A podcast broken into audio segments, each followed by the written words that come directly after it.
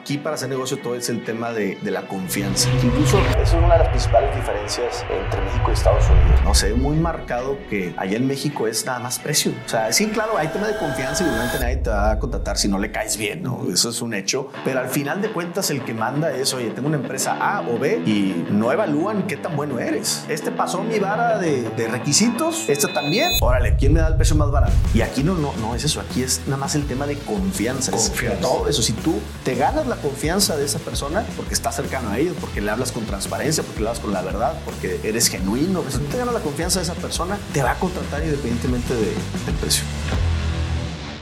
Bienvenidos a Dimes y Billetes, un podcast de finanzas para nosotros los otros. Yo soy Maurice Dieck y juntos aprenderemos de dinero, inversiones y economía. Todo sencillito, con peras y manzanas. Prepárate, que este es el primer día de tu nueva vida financiera. 3, 2, 1. Comenzamos. Señoronas, señorones, estamos en otro episodio directamente desde Houston, Texas. Y el día de hoy me acompaña Javier Carro. ¿Cómo estás, Javier? Bienvenido al programa. Muy bien, muchas gracias por la invitación. Este, a todos los que hicieron esto posible. Encantado de estar aquí para platicar. Qué gusto tenerte aquí en el programa. Eh, creo que uno de los temas que muchos latinoamericanos y mexicanos tienen en mente cuando tienen un negocio es cómo le puedo hacer para abrir mercado en Estados Unidos. La otra vez, eh, en otro de los programas que teníamos, eh, en uno de los episodios que éramos justo con Sergio Vela, nos daba el dato. Estados Unidos, la economía 20 veces más grande que la economía mexicana. Nada más. Nada más Texas. Nada más Texas es 1.5 veces eh, la economía mexicana. Houston y Dallas es el 60% de la economía mexicana. O sea, es un mercado gigante, gigante, gigante. Somos el principal socio comercial México con Estados Unidos. Eh, mutuamente, mutuamente, tenemos tratados de libre comercio, recién, bueno, ya no tan reciente, pero eh, renegociado. Eh, tenemos muchas, bueno, muchísimos latinos y muchísimos mexicanos viviendo en Estados Unidos. Prácticamente tú llegas a cualquier ciudad en Estados Unidos y rápidamente puedes conectar con, con, con la comunidad. Algo que han hecho muy padre ustedes aquí es, bueno, la comunidad Exatex. Eh, tú también eres Exatec. Correcto. Eh, ¿Cuántos son? ¿Tres mil personas? Pues los datos varían dependiendo a quién le preguntes, pero sí, este, de 3.000 a 4.000 personas. Es un mundo de gente, güey. Sí. Me, me, platicaba también Sergio que es la comunidad de Exatex más grande de todo el mundo. Sí, también. Aquí en Houston, pues imagínate, o sea, nada más con llegar ya estás prácticamente conectado con, con todas las industrias. O sea, seguramente esas 3.000, 4.000 personas trabajan en todas las industrias, tienen un contacto que, que, es, que es muy valioso. Qué chingón. Y, y dentro de esto que platicamos, o sea, la gente ya visualizamos el tamaño del mercado. Hay muchos negocios allá afuera que quieren buscar eh, exportar o abrir mercado en los Estados Unidos. Ustedes ya lo lograron en, en, su negocio. Nos gustaría que nos platicaran todo ese proceso. Primero, platícanos un poquito de ti, de cómo nace, de cómo nace su negocio y obviamente todo este proceso que vivieron para abrir ese campo, pues en un nuevo país, con una, una, cultura diferente, con un idioma diferente, etcétera, Exacto.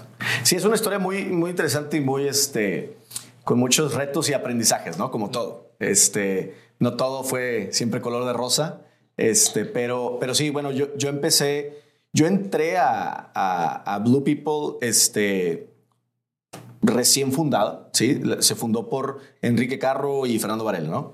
Este, ellos se Carro es hermano. Es mi hermano, sí, es un hermano mayor. Este, y ellos se juntaron con la idea de hacer una aplicación para dentistas, okay. ¿sí? Eso en Monterrey. Este, entonces dije, se juntaron, Fernando es dentista, el, mi, mi hermano programador, dijeron, oye, pues vamos a hacer algo. Entonces empezaron a hacer esta aplicación para dentistas, empezaron a ofrecerla este, y para no hacerte el cuento largo, pues sí se empezó a mover, pero no al ritmo esperado.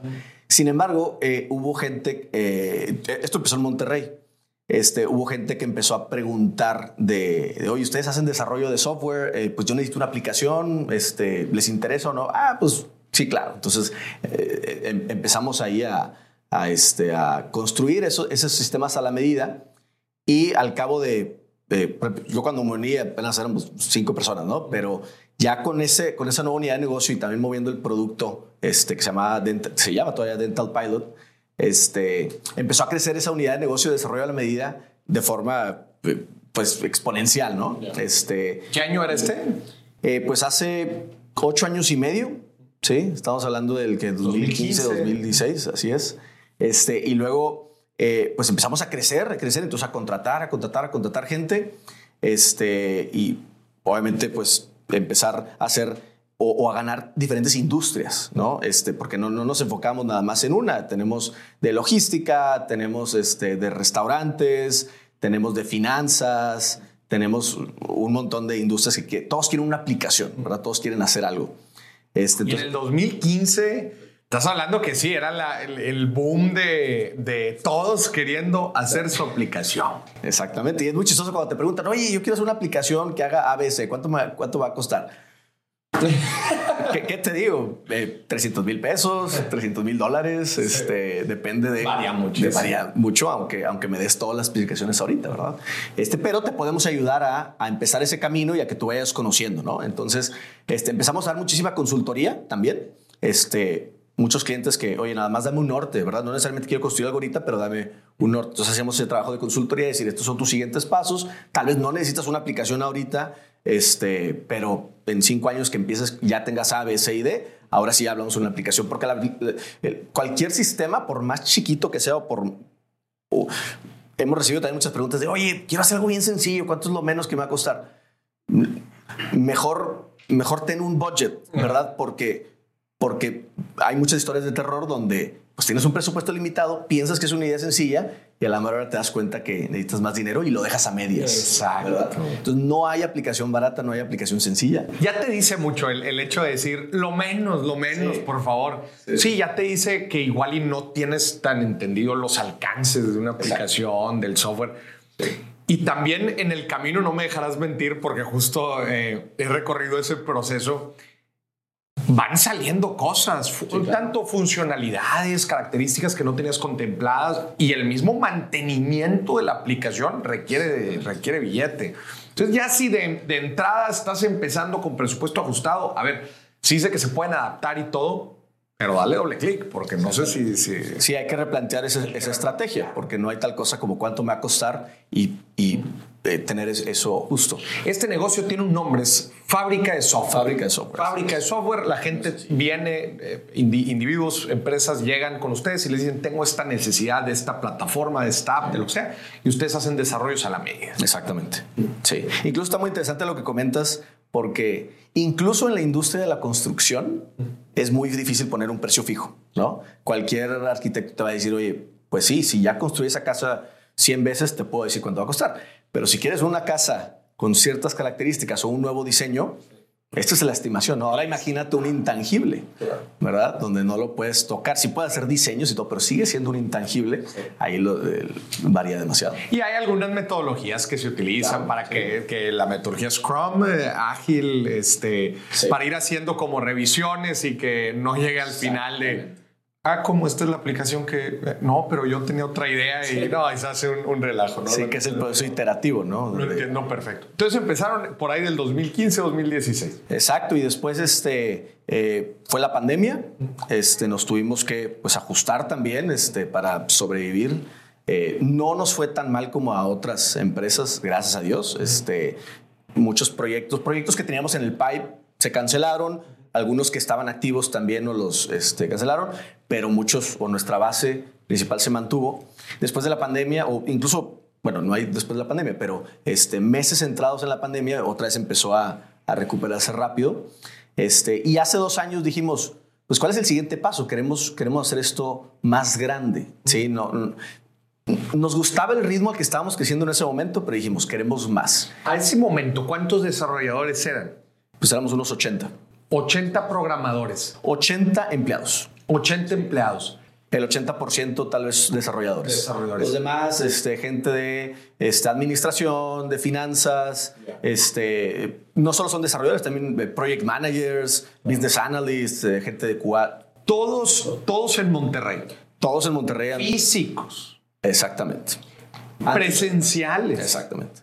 Ah, después de la pandemia también. a partir de la pandemia, eh, nos decidimos ir todo remoto. Todo remoto. Exactamente. Eh, fue una historia eh, muy padre porque no nos agarró de sorpresa. De hecho, antes de la pandemia, cuando nos fuimos todo remoto, teníamos oficinas ahí en, Lázaro Cárdenas, este, enfrente de, la Plaza San Agustín. Ahí teníamos nuestras oficinas. Enfrente de Plaza Fiesta. Sí, Plaza Fiesta del otro lado. Sí, del, otro lado. Sí, por ahí, un poquito antes, un poquito más para, para, este, para el sur. Este, y entonces, eh, todos presenciales. Y nosotros empezamos ya con, con, el esquema de home office, pero empezamos primero una vez al mes, luego una vez a la semana y, llegamos a hacerlo dos veces a la semana. Este, la razón, queríamos estar preparados para cualquier contingencia. No una pandemia, obviamente no la veíamos venir, pero contingencias tipo los ventarrones que se vienen en Monterrey que apagan toda la energía, alguna tormenta, un huracán, este, como nos haya pasado que de repente se iba la luz y pues perdíamos todo un día de trabajo, este, te quedas mal con los clientes a veces, este, por casos de fuerza mayor. Dijimos, ¿qué podemos hacer? Pues un protocolo rápido para decir, se fue la luz, vámonos todos a, trabajar desde casa, ¿no? ¿Qué tipo de, de, este, de protocolo era? Pues ya no tener PCs, tener laptops con, con, un docking station para conectarte rápidamente en tu lugar de trabajo y que puedas trabajar igual de cómodo, pero pues ante esas contingencias te desconectas y vas a tu casa y sigues trabajando. Este, eh, eh, protocolos de comunicación también. Oye, pues ya no, ya, ya, no estás aquí al lado de la persona, ya no puedes hacer juntas presenciales, pero tenemos estos eh, mecanismos para seguir teniendo juntas, para seguir teniendo toda la, toda la parte de seguimiento. Entonces eso ya lo hicimos y era home office opcional martes y jueves. Este, llegó la pandemia, pues realmente pues a trabajar de sus casas y entonces ya teníamos todos esos mecanismos puestos para que no nos impactara la parte operativa, al menos, ¿verdad? Este, dejamos también de rentar las oficinas y demás, entonces llegamos a la conclusión, ya una vez 100% home office, porque siempre es la duda, oye, ¿podemos ser 100% home office o no? Y quién sabe, todavía está ese sentimiento de es que lo quiero ver, cómo va a ser el, el face to face, no es igual y demás.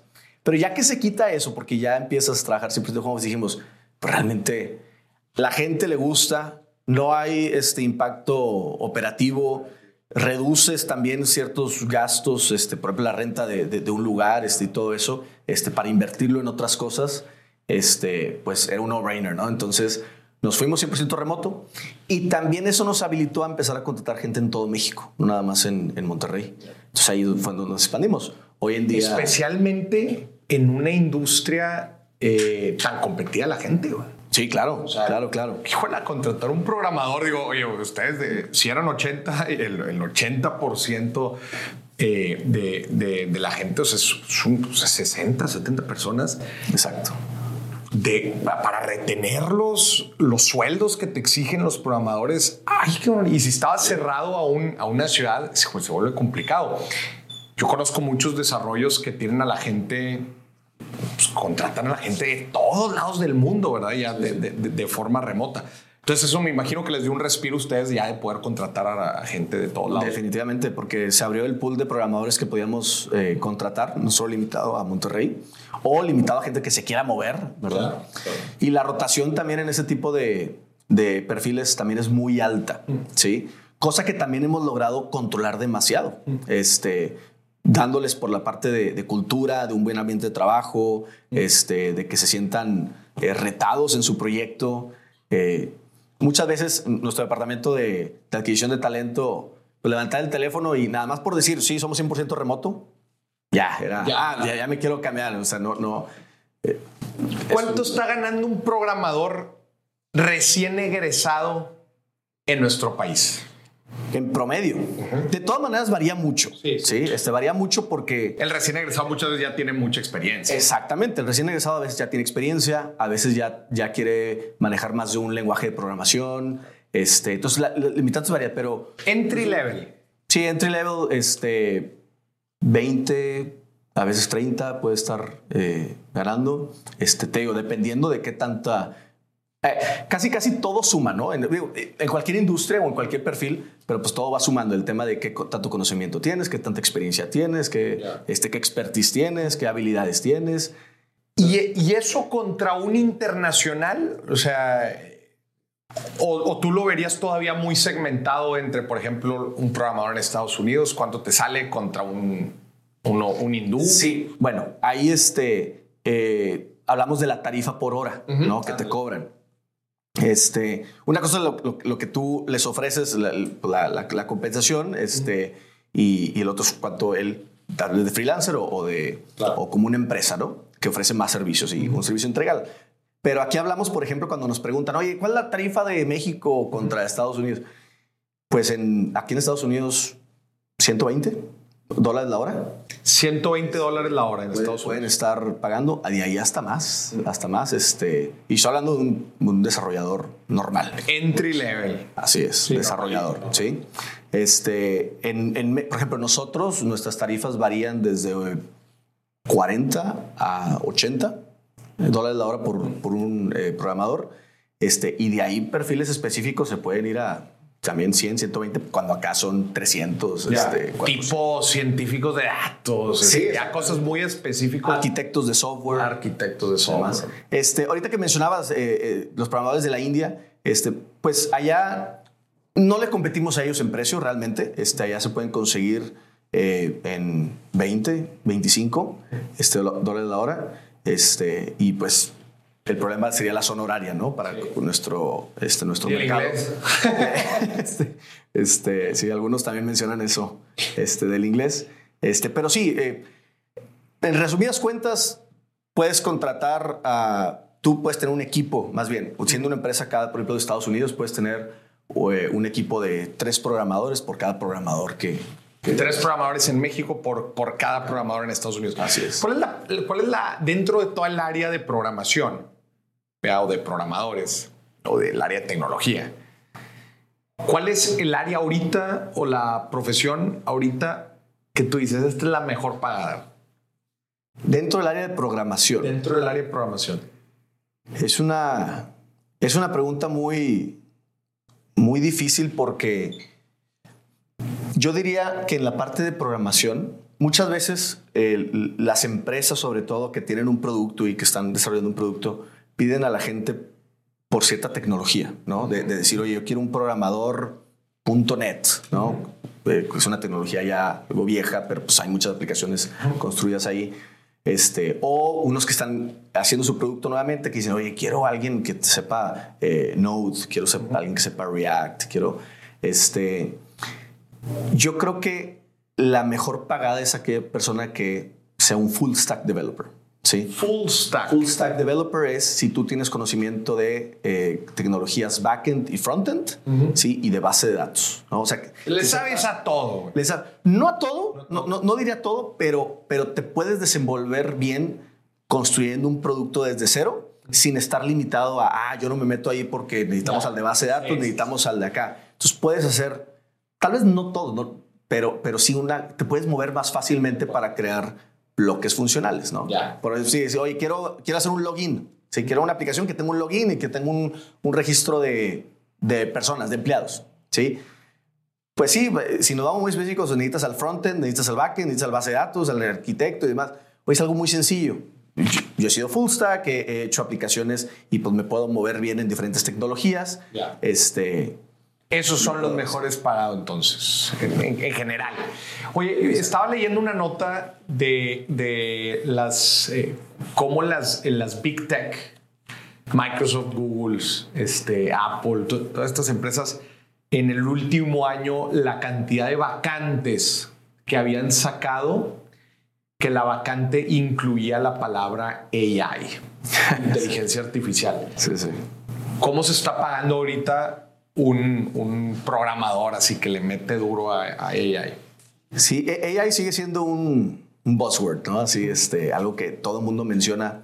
Nos llega mucho también cuando vamos a trabajar con un cliente, nos dicen, este, oye, pero quisiera meterle AI a mi aplicación.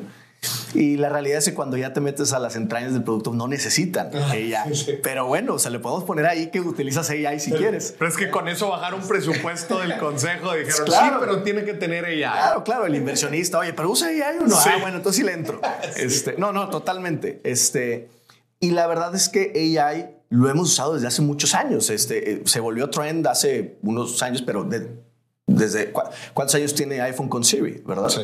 Ese, es AI. Árboles binomiales, este, o sea, son cosas que, ya tenía la tecnología, nada más que igual y no le llamaban tanto AI. Y, entonces está el concepto de AI, está el concepto de Machine Learning, está el concepto, o sea, hay varias cosas que no necesariamente son lo mismo, ¿verdad? Y que, y que se, se empalman.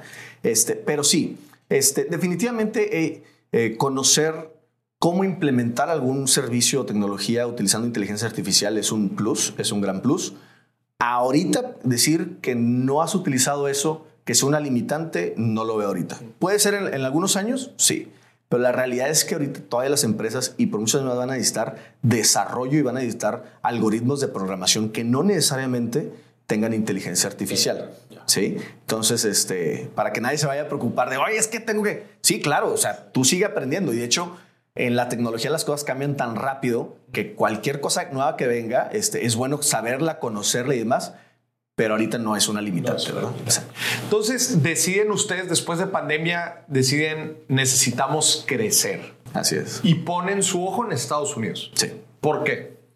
Bueno, en Estados Unidos porque es la economía más grande, ¿no? Del mundo, eso número uno.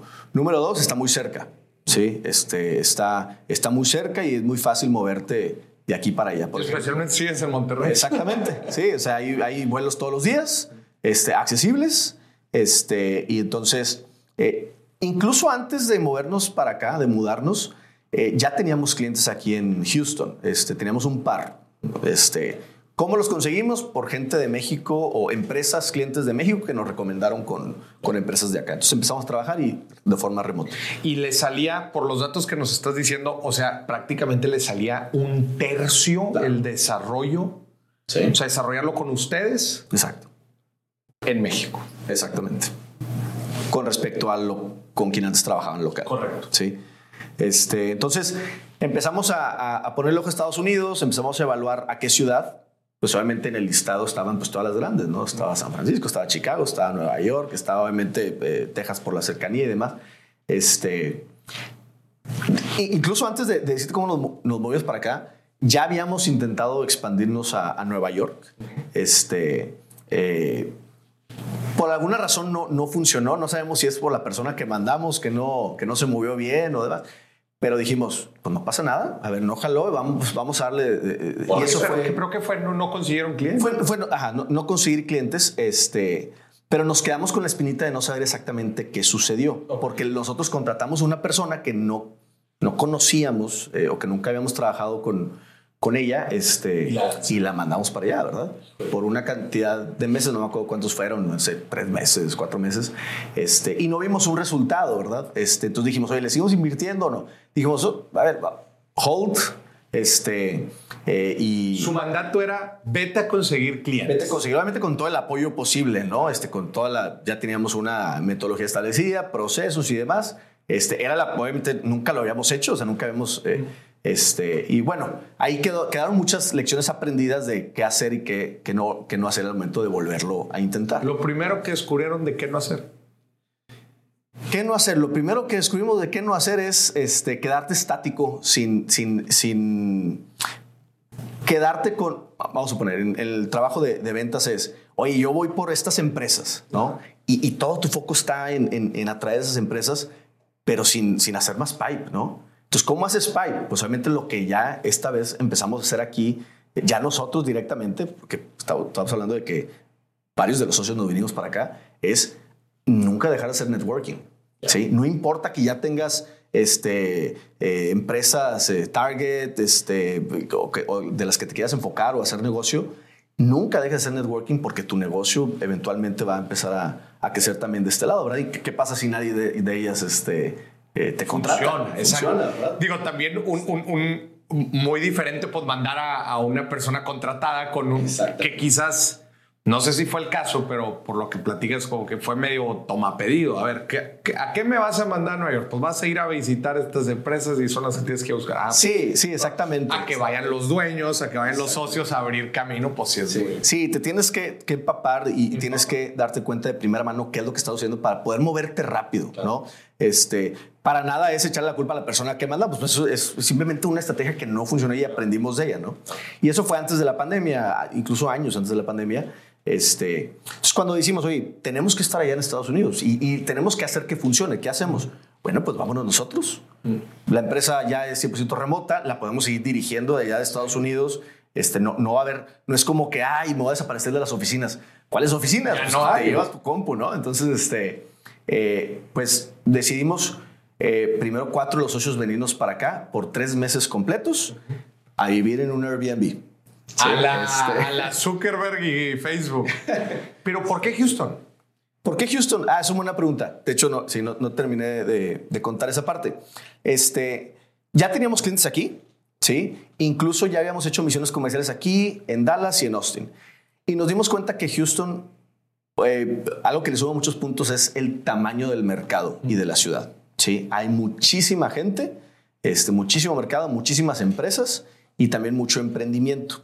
Sí, este, Dallas, no se queda atrás en eso. Pero también es gigante. Sí, también es gigante. Este, pero sí, en, Houston también queríamos estar más cerca de los clientes en los que estábamos para seguir haciendo negocio con ellos, en tener un punto eh, en el cual iniciar, decir, oye, pues si ya me conoces, pues ya me puedes empezar a referir y demás.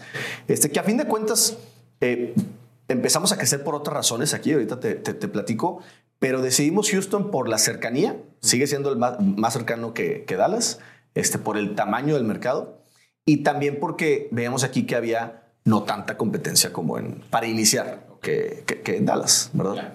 Entonces se vienen cuatro de los socios por seis meses. Tres meses. Por tres meses. A vivir aquí, a empaparse de todo el rollo. Sí, exacto. Este, dijimos, pues obviamente vamos a, antes de de mudarnos completamente, vamos a, vivir aquí y a, ver exactamente cómo está el mercado. Y entonces una de las cosas que hicimos, que de ahí pues, empezamos con el pie derecho, fue, vamos a ir a todos los eventos de networking que, conozcamos. ¿sí? Empezamos a investigar en Eventbrite, en Meetup, en Facebook, en todos lados, eventos de tecnología, eventos de negocios, eventos de emprendimiento, de startups, de todas esas como categorías, ¿verdad? No era cualquier, obviamente, evento, pero, pero los que estuvieran dentro de esas categorías, este, pues vamos a ir. Vamos. Y ahí nos dimos cuenta que cuáles eventos eran buenos, cuáles no valían tanto la pena y demás. Este, pero encontramos eventos muy buenos donde nos empezamos a, a mover mucho con la comunidad. E incluso veíamos que la gente que conocíamos en uno, pues también se movía en los otros. en los otros. Entonces decíamos, ah, pues estos son los, los eventos a los que hay que estar presentes. Y la verdad es, es, es networking que hemos hecho hasta la fecha. No hemos dejado de hacer eh, networking, no hemos dejado de darnos a conocer este, para abrir y expandir nuestra red de contactos. Y me imagino, pues en estos eventos de networking se topaban a todo tipo de empresas, a, a, todo tipo de gente, y eso también les va dando, como dices, mucha sensibilidad de, oye, ¿y a qué otros negocios eh, y a qué otros eventos me recomiendas ir? y qué, ¿Y cómo, cómo fue, o sea, cómo, se fueron dando las cosas en, de, esos, de esos tres meses que se vinieron? Eh, ¿cómo, lo fueron, ¿Cómo lo fueron creciendo? Sí, eh, conocer gente nos permitió, como tú bien dices, que, ellos mismos nos empiecen a recomendar este, eventos. Eh, también algo, algo particular que tiene la comunidad de Houston, que ya nos dimos cuenta estando aquí, es la apertura de la gente para, para escucharte o para hacer negocio contigo, o para, para platicar. ¿sí?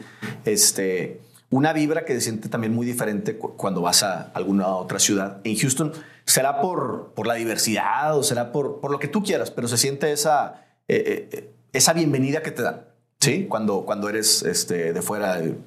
Entonces, eso nos permitió mucho pues, llegar a relacionarnos también con, con la gente este, y nos empezaban a recomendar, oye, deberías ir a este evento donde van a estar esas empresas, deberías de, de te invito, muchas veces era, oye, yo soy parte de la cámara de comercio tal, este, y puedo llevar invitados, vente, vente. Entonces ahí también nos damos, o sea, era realmente este, nuestra, nuestra misma red que íbamos conociendo directamente nos invitaba también, entonces eh, expandíamos, expandíamos, expandíamos nuestra red.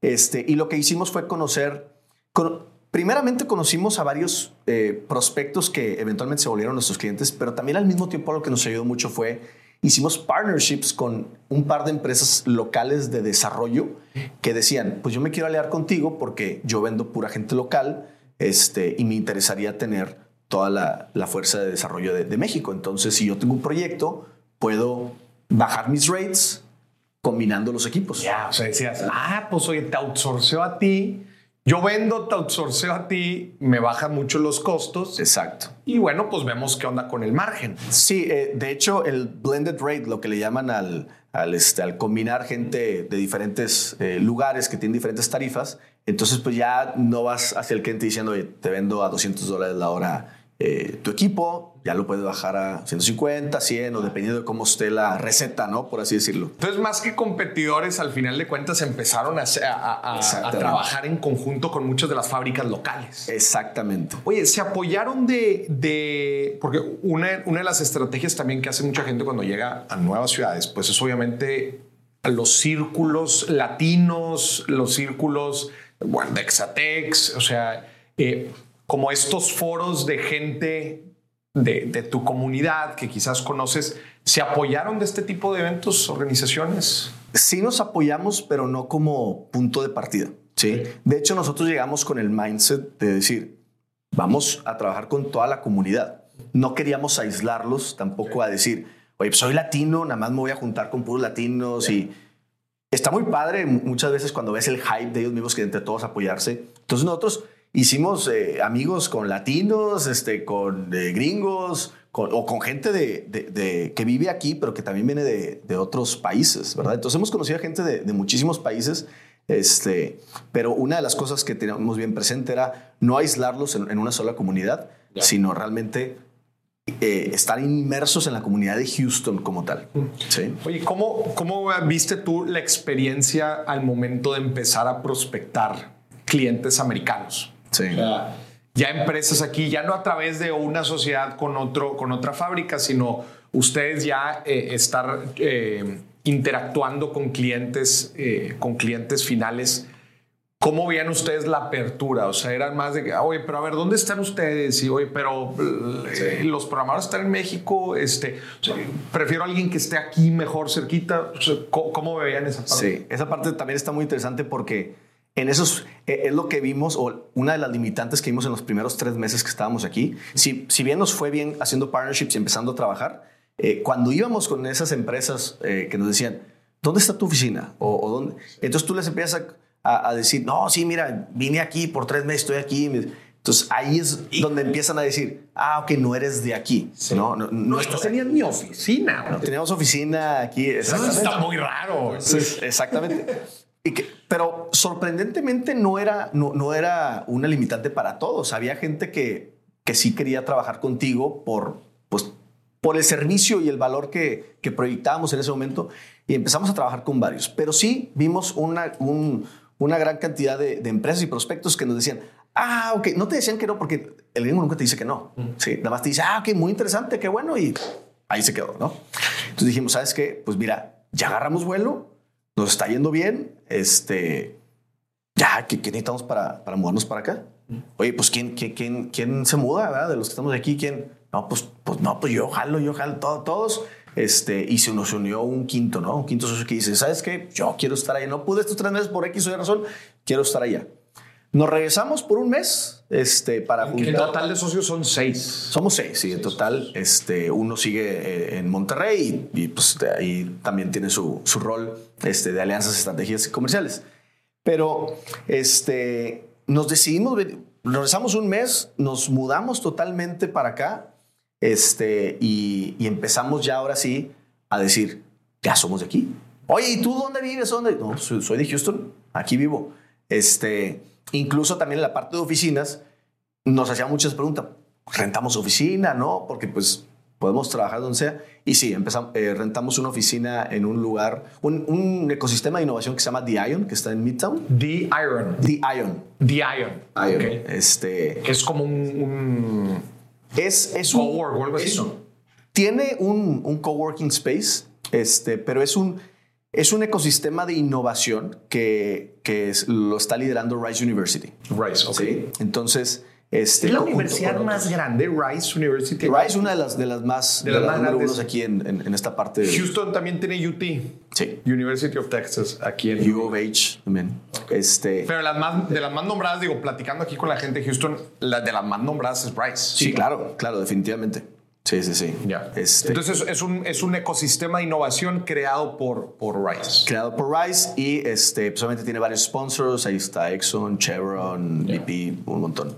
Este, y lo que ellos quieren hacer es todo un distrito, no nada más. eh, si tú vas ahorita a The Ion, pues es un edificio, ¿no? Tiene cinco pisos.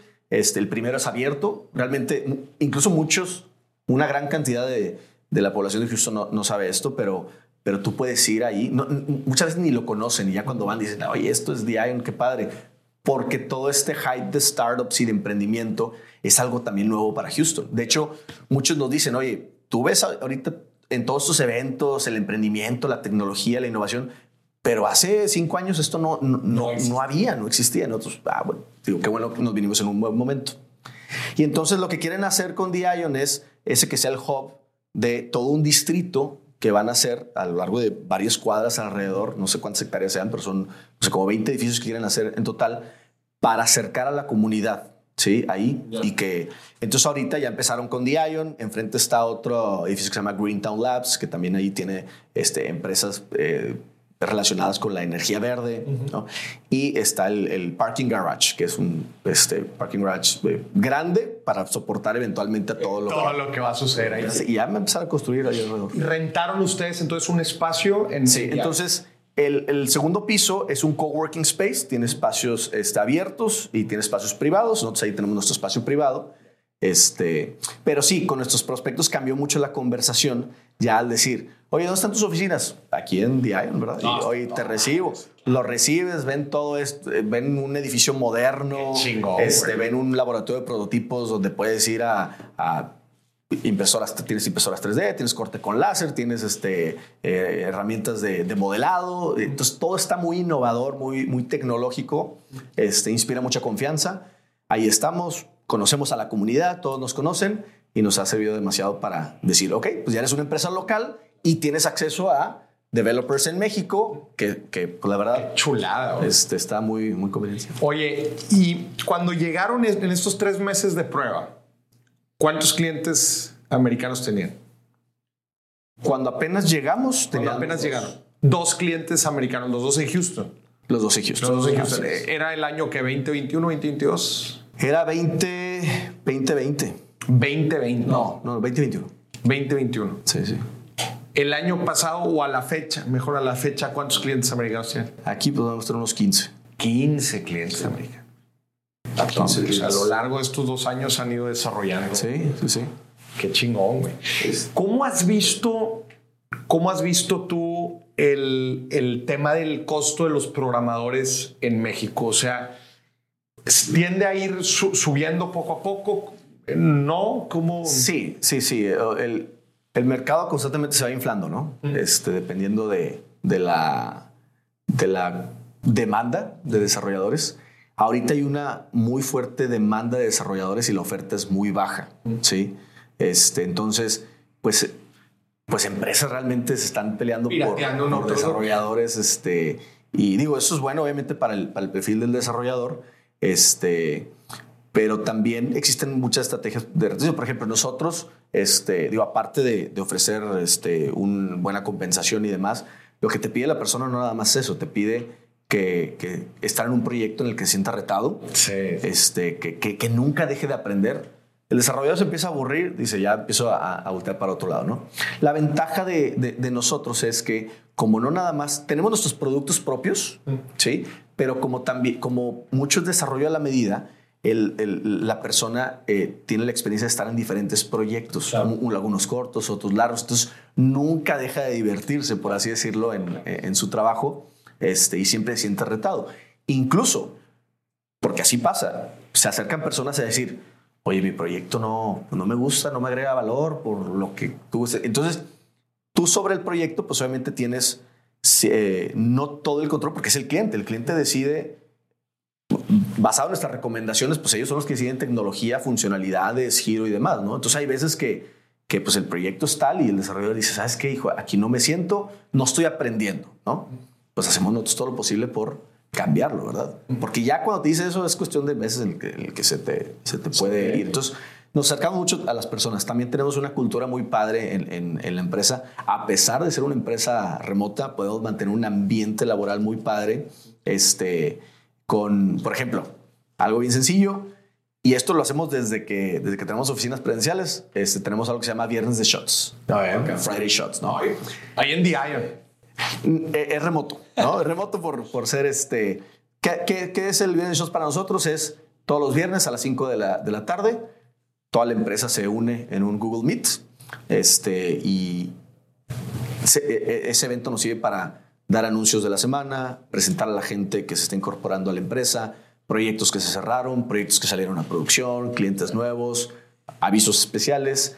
Este, y al final brindamos ¿no? con un shot. Shot, lo que cada quien quiera tomar en su casa, ¿no? Agua, este, refresco, tequila, lo que sea, ¿no?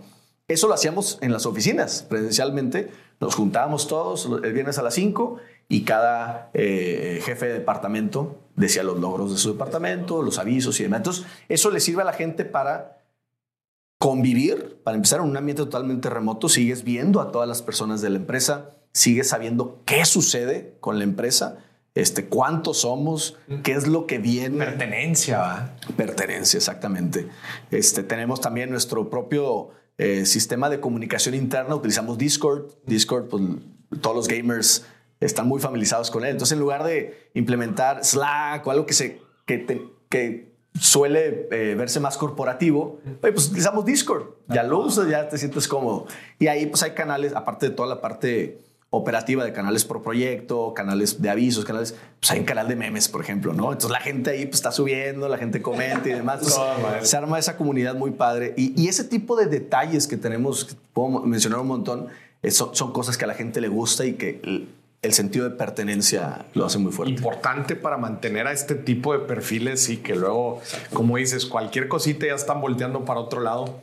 Este, qué, qué importante. Oye, Javier, ya no son los nuevos del vecindario. You're not the new kids in block anymore. Eh, las estrategias que aplicaron al principio, cuando estaban abriendo mercado, oye, pues vea todos los eventos, oye, pues uno te conecta con otro. ¿Cómo ha cambiado esa estrategia de prospección y de ir abriendo todavía más campo ya cuando están un poco más asentados aquí? Sí, claro. Bueno, una es las estrategias con las que iniciamos, esas se mantienen, como te decía, seguimos haciendo networking de, de alguna manera. Pero también empezamos a invertir en marketing, ¿no? Por ejemplo, eh, SEO, ¿sí? El, el, SEO para una página eh, web, eh, pues es targeteado, ¿no? es, oye, va a ser SEO enfocado en Houston, enfocado en... Entonces, tenemos estrategias para Monterrey, pero también para acá, para Houston, para que nuestra página esté cada vez mejor posicionada. Este, también tenemos, eh, nosotros organizamos eventos. Eh, para y empezaron a organizar eventos. Sí, sí, sí. Que de hecho no nos tardamos mucho en empezar, pero es de las cosas con las que empezamos empezando a conocer y ahora sí que ya eh, éramos, digamos, conocidos aquí en la comunidad. Este, empezamos a organizar nuestros propios eventos para atraer a la gente. Entonces, uno de los eventos que hacemos todos los meses se llama Tech and Tequila. Sí, este, obviamente la gente va por el tequila. Sí, el tequila vale madre. Pero este, también eh, procuramos que siempre, es un evento donde cada mes traemos un speaker distinto. Entonces, eh, el speaker, hemos eh, tenido muchas empresas reconocidas ahí o, gente con una posición muy importante en empresas grandes, las hemos tenido ahí. Este, y habla de algo relacionado a tecnología. Entonces, el evento sirve de networking, sirve para que se eh, agarren ahí unos shots de tequila a la gente, conviva, y también para llevarse algo de valor de alguien reconocido, de alguien que está utilizando una nueva tecnología, que tiene un producto, que quiere eh, eh, darle a conocer algo nuevo, etcétera. Hemos tenido a gente, por ejemplo, de Axiom Space que trabajan con la NASA, mm. de Microsoft, de JP Morgan, de un montón de, ya. Qué chingón. Y dices, no, pues ya bien pedos con el tequila, ahora sí les vendemos el proyecto. Contratos en mano, así listos para. sí. Nada más fírmame aquí, te damos. No, no, no, qué interesante, güey. ¿Qué, qué, ¿Con qué se han topado? O sea, nos, nos, has platicado, nos has platicado muchas estrategias, lo que les ha funcionado, pero seguramente hay muchas cosas que no, que no les han jalado tanto y que se han tenido que topar. Platícanos un poquito de eso. Pues eh, yo creo como todo, eh, tratar de penetrar en las, en las empresas eh, grandes o multinacionales, ¿no? Este, Vendiendo, tratándoles de vender proyectos. Sí, tratando de, de- de hacer negocio con ellos en, en algunos de estos rubros, ¿no? De consultoría, este, desarrollo de la medida, de, este, de proporcionar el talento y demás. Este, pues obviamente cualquier empresa grande pues tiene una serie de... O tiene sus políticas de decir, yo solo trabajo con gente local y desde que escuchan este, México o ya algo fuera de Estados Unidos, este, pues ya dicen... ya. ¿Les, les toca mucho? Sí, en empresas grandes En empresas grandes, Empresas En empresas medianas a pequeñas, no, no tanto. O sea, ellos siguen abiertos y te escuchan. y es- sí- sí están muy basados en precio, las pequeñas y medianas. Sí, claro. no. Bueno, yo diría las, las más las pequeñas, las medianas ya no tanto. De hecho, aquí nos dimos cuenta que en Estados Unidos las cosas se mueven mucho más rápido. Es decir, si por ejemplo un contrato en, en México desde que inicias la conversación de quiero un proyecto, cotízame, a firma, pues se puede tardar seis meses, un año, y acá es la mitad del tiempo, ¿no? O sea, lo- mismas variables, va- vas a tener un, un proceso mucho más rápido acá, donde entre más grande se va volviendo la, la empresa o más establecida, ya el precio deja de ser un factor para ellos y ven más cosas como el, valor que les vas a dar, el servicio, todo lo que, lo que les puedes ofrecer, ¿verdad? Sí, para temas de startups o empresas muy pequeñas, obviamente el presupuesto sigue siendo una limitante. Este, eh, startups, pues, obviamente, están sujetas a un, que un inversionista les, les dé dinero. Entonces, pues ahí en el pipe hay muchas startups, pero hasta que no reciban el dinero, No pues, van a no van a contratar. Y algunas ya las han recibido. Hemos trabajado con varias startups. Sin embargo, nuestro target es empresas eh, medianas. eh, ¿Y cómo le hacen para, o sea, para darle la vuelta a esta política de, de solamente con gente local? Ah, bueno, ahí es un, es un trabajo de, de convencimiento y de, y de ganarse la confianza. Por ejemplo, de hecho había O sea, una- no es un no rotundo. Es difícil saber cuándo es un no rotundo porque pues estás, tu, tu información depende de lo que ellos te digan, ¿verdad? Entonces, este, eh, hay veces que te dicen, oye, solo trabajo con empresas locales, este, pero luego sigue la conversación y, y los puedes seguir este, moviendo el tapete de algún modo. Y hay otros que, que de plano, pues tal vez no te cierran la puerta, pero dicen, ahorita no, volvemos a hablar en, en seis meses, ¿no? Hemos tenido casos donde tienen ese tipo de políticas de decir, "Y es que yo solo contrato a gente de, por ejemplo, una empresa que dice, yo tengo mis desarrolladores en Ucrania, ¿sí?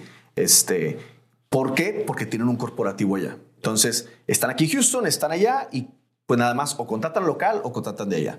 Sin embargo, con ellos este, pudimos entrar. ¿Por qué? Porque andábamos ahí presentes, este, les, les dábamos pings a cada, cada cierto tiempo y decirle, oye, pruébame. Tú, tú necesitas un montón de desarrolladores, pruébame con uno. ¿Sí? Por alguna razón se dio. Eso, ahora, ¿sabes? Ahorita me urge un desarrollador React que sepa que tenga tantos años de experiencia y demás. Oye, pues este lo tengo buenísimo, ¿no? Y te lo tengo ya para que inicies mañana. ¿Sí? Pues se dieron las cosas, gracias a Dios, los contrató uno y de ahí dijeron, "Oye, dame a otro igual, dame otro igual, necesito, y ahí empezó ese relacionamiento, ¿verdad? Entonces, realmente, a como nosotros lo vemos, eh, no aceptamos un no como respuesta, por así decirlo, este, porque sabemos que eventualmente todos van a ver el valor de contratar a gente de México, el talento mexicano, este, o talento, porque buenos desarrolladores hay en todo el mundo, o sea, no hay uno que digas, ah, este tiene los mejores, realmente no, los encuentras en todos lados, pero nosotros al poder dar este servicio con gente mexicana que está en la misma zona horaria que en Estados Unidos, pues agrega mucho valor. Claro. ¿Qué otra cosa se han topado? O sea, ya nos dijiste primero la, disyuntiva de, que no, no, no, trabajo con locales. ¿Qué otra cosa se han topado en también, o sea, no solamente, quizás no, no tiene que ver necesariamente con negocios, sino, oye, se vinieron a vivir para acá, güey. O sea, el tema social, el tema de adaptarse a una nueva, a un, a un nuevo país. Digo, como quiera, sé que Houston hay una comunidad latina gigante, mexicana igual, está Texas, o sea, al final de cuentas estás muy cerca de, de México. ¿Se han topado con alguna otra cosa relevante sí, en, en este camino de hacer crecer el negocio en, en Estados Unidos? ¿Alguna cosa, digamos, negativa o...? Sí, sí, sí, sí. ¿Algún obstáculo o algo que... Sí, eh, realmente no se me viene ahorita uno a la mente. Este, la verdad que Houston es muy abierto, este, te recibe con los brazos abiertos. Es muy fácil hacer amigos aquí, este, y no solo latinos, sino de, de cualquier este, nacionalidad, incluso locales. Este, es muy fácil llevarse bien con, con la gente. Este, entonces, gracias a Dios no nos hemos topado con muchos obstáculos. Este, simplemente los que mencioné de nosotros vamos por las empresas grandes y o tienen sus políticas o el proceso de, dar, de darse alta como proveedor de ellos pues es muy tardado y muy largo. Pero eso como en todos lados, no nada más eh, Houston. ¿verdad? ¿Qué planes tienen hacia adelante? Hacia adelante estamos eh, viendo a qué otra ciudad expandirnos. Sí, este, en Estados Unidos en Estados Unidos. De hecho, este, por ejemplo, están las miras eh, Dallas y Austin. Ahora dice, oye, porque ahora sí, ¿verdad? Este, esas ciudades. Por lo mismo, nos dimos cuenta que las empresas que se pueden ver como como nuestra competencia, pues no necesariamente son competencias, gente, es, son empresas con las que podemos hacer sinergia. Entonces, a pesar de haber mucha competencia, empresas similares en Austin y en Dallas, pues vamos, podemos ir allá y hacer un partnership con ellas, ¿verdad? Sí. Texas, principalmente, no otros estados. Bueno, claro que sí. Este, sigue estando en planes Nueva York, sigue estando en planes Chicago, eh, Boston, San Francisco. Este, pero la verdad queremos este, ser ahorita conservadores al respecto de decir, pues ya estamos en Houston, pues Austin también está a dos horas y media manejando, ¿no? Este, incluso llegas más rápido manejando que, que en avión, este, por el tema de llegar antes y todo lo que conlleva, ¿no? Este, Dallas también está cerquísima, son tres horas y media manejando. Este, entonces nuestra estrategia es replicar la estrategia que, que hicimos aquí en Houston en esas ciudades este, con todas las nuevas cosas, ¿no? O sea, llegar, hacer networking, llegar, hacer eventos, tener una oficina y todas las estrategias que ya hemos implementado. Oye, y cuando llegaron aquí, esto no te lo habían preguntado, pero eh, eh, eh se, constituyeron una empresa, este, una empresa local. Una empresa que armaron, un LLC, una, un, un LLC. Este, sí, justo eh, para, para, dar la imagen de... sí, claro, Sí, sí, sí, Y le da una certidumbre gigante, ¿verdad? Exactamente. Sí, entonces volvemos a lo mismo. Aquí para hacer negocio todo es el tema de, de la confianza, que incluso eso es, eso es una de las principales diferencias entre México y Estados Unidos, ¿no? Se ve muy marcado que allá en México es nada más precio. O sea, sí, claro, hay tema de confianza y obviamente nadie te va a contratar si no le caes bien, ¿no? Eso es un hecho. Pero al final de cuentas el que manda es, oye, tengo una empresa A o B y no evalúan qué tan bueno eres. Es, oye, este pasó mi vara de, de, requisitos, este también, órale, ¿quién me da el precio más barato? ¿No? Y aquí no, no, no es eso, aquí es nada más el tema de confianza. confianza. todo eso, si tú te ganas la confianza de esa persona, eh, por, por, lo que tú digas, porque estás cercano a ellos, porque le hablas con transparencia, porque le hablas con la verdad, porque eres genuino, o sea, todo, todo lo que, lo que le puede dar confianza a otra persona. Si tú te ganas la confianza de esa persona, te va a contratar independientemente del precio. Del precio. Oye, ¿y qué, qué visa tienen ustedes? Es una de inversionista. Ya consiguió la visa de inversionista, que esa se consigue a través de fundar una empresa. Exactamente, sí. Exactamente. Es un plan de trabajo que te piden y pues ahí estás este, invirtiendo. Y, Pero, y empleados, ¿verdad? O sea, que tienes que tener cierto tipo de gente de nómina. No necesariamente. Sí, ya empezamos a contratar. Contratamos a una persona este, que hace business development o conseguir clientes.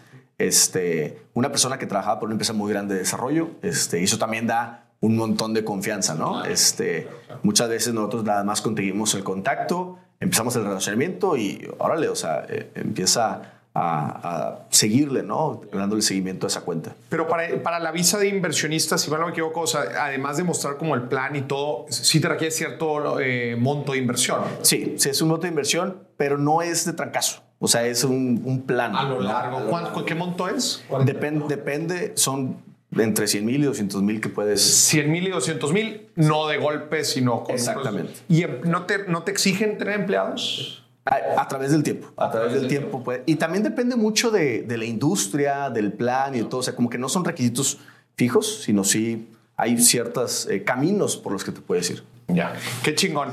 Javier Carro, güey, pues muchísimas gracias, güey, por, por todo este cotorreo. Estoy segurísimo que, que a la gente que quizás le da miedo o, la incertidumbre de decir, oye, pero espérate, no sé, güey, yo vendo em, productos alimenticios y quiero empezar a exportar a Estados Unidos y cómo me voy allá a abrir mercado. Este, como que hay veces nos puede limitar mucho por ciertas creencias que, que podamos tener por ahí, pero creo que esta historia que nos platicas le da muchas herramientas y, traza un camino de qué es lo que la gente puede, puede estar siguiendo. Eh, el mercado, tú lo has dicho acá, está gigantesco en las cifras que vimos al principio del, del, programa. Eh, con la integración que tienen nuestros dos países, eh, Estados Unidos y México, es, es un no-brainer, güey. O sea, independientemente de lo que estemos haciendo, el tan siquiera cuestionarnos, oye, puedo abrir mercado en Estados Unidos, no es muy complicado, pero sí tienes que hacer ciertas cosas, así como lo que tú nos acabas de platicar, para empezar a generar una base de clientes, empezar a generar confianza, un buen funnel de ventas y sobre todo pues que tú le estés ofreciendo algo en verdad de valor y diferenciado porque pues el mercado aquí pues muy competitivo, pero ¿cómo le puedes ser tú pues para generar algo diferente? Sí, y, es muy variado. Eh, de hecho, creo que la, gente no se debe poner delimitante el, oye, pero yo hago esto, quién sabe si va a ser aceptado allá. Pues, realmente es cuando tú empiezas a ver a toda la gente que tiene estas nuevas ideas, pues también está muy, muy variado. Este, todos están tratando de, pegar a, lo que son fuertes, ¿no? Entonces, independientemente de, cuál sea tu servicio, yo creo que eh, vale mucho la pena para aquellos que tienen ese objetivo venirse para acá. No tienen que, como nosotros, no tienen que mudar, mudar directamente. pueden estar viajando para acá y yendo a eventos clave, empezar yendo a eventos clave y ahora sí empezar a a ver qué es lo que está pidiendo o cómo, cuál es la respuesta de la gente ante tu servicio, ¿sí? Y ahora sí ya tú decides cómo irte moviendo, pero, pero hay que ir empezando de alguna forma, ¿no? Este claro, y todo, como tú dices, todo puede empezar con un viaje, digo, no, no, tiene que ser algo de tres meses necesariamente, pero sí. Exactamente, exactamente. Oye, voy a ir a la exposición de no sé qué. Oye, voy a ir al congreso de no sé qué que es en tal país. Todas las industrias tienen sus, sus eventos chingones alrededor del mundo, mucho en Estados Unidos. Sí. Eh, y en México también, desde luego. Sí, sí, claro. Y, y creo que es un muy buen primer paso para empezar a abrir brecha. Sí. Señora, qué gusto tenerte aquí en el programa. Gracias por invitarme. ¿Dónde pueden ver más información? A la gente que esté interesada en, en algún desarrollo de software, platicabas, este, ¿dónde, ¿dónde los pueden encontrar? Pues principalmente nuestra página de internet, si quieren conocer de nuestros servicios, es bluepeople.com. Blue People, gente azul. Gente azul. Punto com. Si es bluepeople.com, ahí está nuestra página web y están todos nuestros servicios. También tenemos página de Facebook, tenemos página de YouTube, este, tenemos Instagram. Igual Blue People los encuentra. Blue People. Blue People. Así que ya sabe, mi gente, si usted tiene una necesidad de desarrollo de software, aplicación o lo que sea, vaya con los buenos de Blue People. Javier, muchas gracias. Gracias a ti. Y esto fue otro episodio de Dime si billetes, gente. Nos vemos hasta la próxima.